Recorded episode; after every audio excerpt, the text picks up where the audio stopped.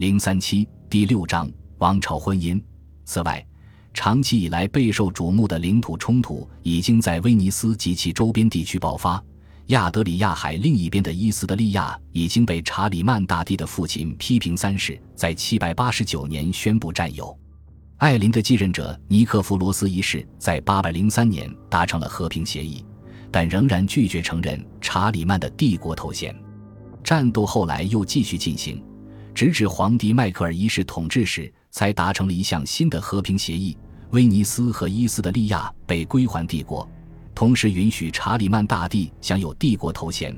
不是奥古斯都皇帝或罗马神圣皇帝，而是最不令人尴尬且听起来充满临时意味的罗马帝国皇帝或罗马帝国治理皇帝。查理曼和他的内阁成员们满足于奥古斯都平原皇帝、法兰克人和伦巴底人的国王这个头衔。把罗马皇帝的头衔还给了迈克尔一世和拜占庭，与法兰克人的联姻从来没有发生过，但其他联姻却发生了。最值得注意的是，约翰吉米斯西斯皇帝同意其侄女西奥法诺嫁给德国和意大利的国王奥托一世的儿子，也就是未来的奥托二世。谈判在他的前任尼克弗罗斯二世福卡斯在任时期就已经开始，福卡斯对这个提议不屑一顾。这激怒了奥托一世尖酸刻薄的首席谈判代表克里莫纳的利普兰，他也写了一篇关于这次谈判的有争议的叙述。这不仅仅是一场王朝婚姻，而且是一场战略联姻，是战争计划不可分割的一部分。在他的前任尼克弗罗斯二世福卡斯的领导下，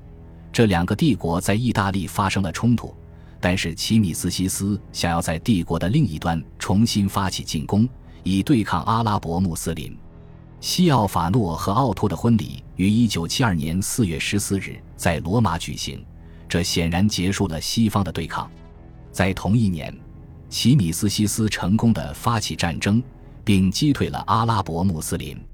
伊阿尼斯西利茨简短写道：“那些被皇帝侵占并臣服于罗马人的城市，现在已经重新抬起了脚跟，摆脱了罗马的统治。”于是。皇帝向他们发起进攻，并向遥远的大马士革进发。接着有了更多王朝间的战略性的，以及越来越多与一国新旧势力的联姻。伊萨克一世娶了保加利亚的凯瑟琳为妻，她是已故沙皇伊万弗拉迪斯拉夫的女儿。迈克尔七世更进一步，娶了亚拉尼亚的玛利亚，后者是格鲁吉亚千年巴格拉提昂家族巴格拉特四世国王的女儿。他还被迈克尔的继任者尼克弗罗斯三世掳为合法的配偶。尼克弗罗斯三世推翻了他前夫的统治。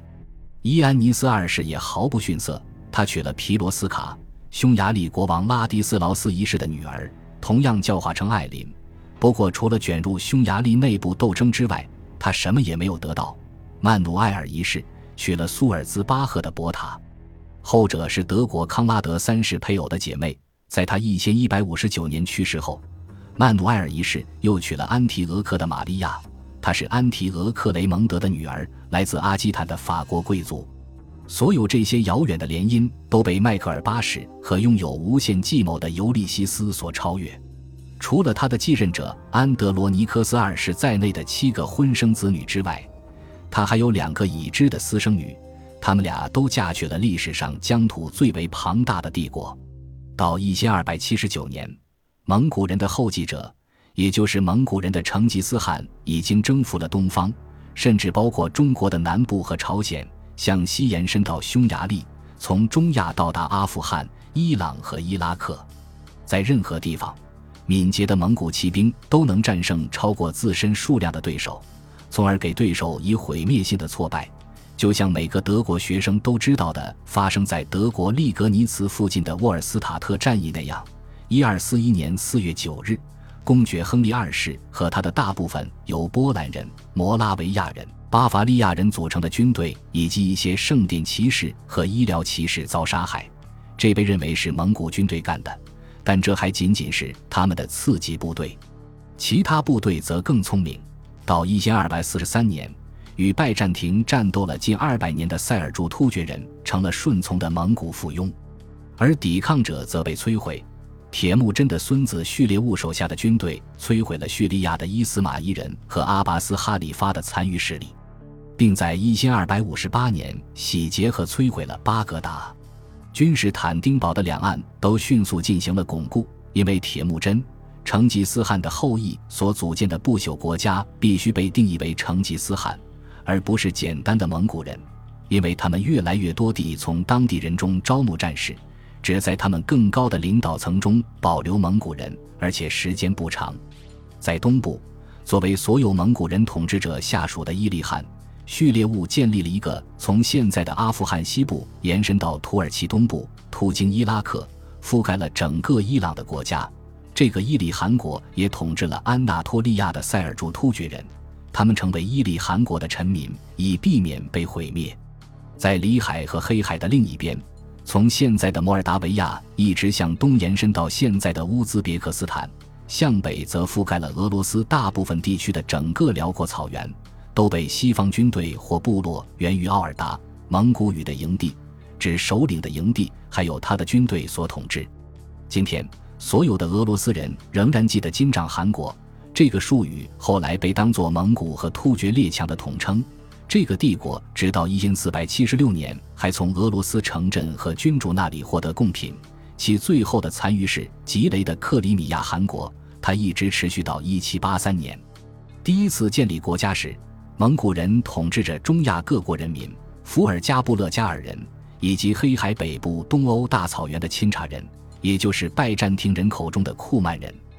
以及莫斯科以北的俄罗斯人。来自两个成吉思汗帝国的蒙古突袭者到达拜占庭帝国的领土，但同一个迈克尔八世完全能够应付挑战。他曾通过在地中海的另一端支持阿拉贡的彼得，挫败了安茹的查理。他的私生女尤伯罗科尼帕莱奥戈尼娜成功的嫁给了诺盖，后者是土沃尔的儿子，术赤的孙子，成吉思汗的曾孙。他也是西部军队不屈不挠的指挥官。他从来没有宣称拥有正式领导权，但同样主宰着金帐汗国的西部。迈克尔八世的另一个私生女玛利亚·德斯皮纳·帕莱奥洛基娜与一个比诺盖更伟大的人，即巴格达的破坏者序列兀订婚，但在序列兀死后，玛利亚与他的儿子和继任者阿巴卡成婚，成吉思汗的另一个曾孙和伊利汗国的统治者。两姐妹虽然相隔甚远，却嫁给了互为亲戚的两个男人。在蒙古内部竞争的推动下，两个成吉思汗帝国都向外扩张，至少在有草养马的地方是这样。所以，他们的军队在高加索地区发生了冲突，在那里，两个国家的相遇是自然而然的。这不是一场全面的战争，而是一场管辖权争端，至少在理论上是如此。因为在欧亚大陆一万两千英里范围内。成吉思汗帝国控制下的所有领土都应该是铁木真后裔家族的集体所有，但诺盖像往常一样带领他的部下扩张，并在与他互为连襟的阿巴卡汗的战斗中失去了一只眼睛。两姐妹的反应没有被记录下来。迈克尔八世当然是成功的，他的两个女儿都没有迷失在忙碌武士的后宫中，两者都完成了使命。有一次。诺盖汗为迈克尔八世在塞萨利的作战提供了四千名骑士。更重要的是，任何北方国家都担心成吉思汗帝国的越野来袭，而不敢肆意地图谋攻击皇帝。至于阿巴卡汗，他试图使他的穆斯林臣民皈依佛教。好战的蒙古人认为佛教是最和蔼可亲的宗教。玛利亚·德斯皮纳·帕莱奥洛吉娜是一个有影响力的人物。无论是塞尔柱人还是其他突厥酋长，都不能在安纳托利亚袭击他的父亲而不受报复。在伊斯坦布尔，面对着黄金角的费纳区，矗立着唯一一座在一千四百五十三年被征服后没有转变为清真寺的东正教教堂——蒙古人圣玛丽教堂，又称为蒙古人的所有圣徒。它由玛利亚·德斯皮纳返回君士坦丁堡后重建，但是阿巴卡汗已去世。无论他们如何评价，拜占庭人都不会是比俗的。本集播放完毕，感谢您的收听，喜欢请订阅加关注，主页有更多精彩内容。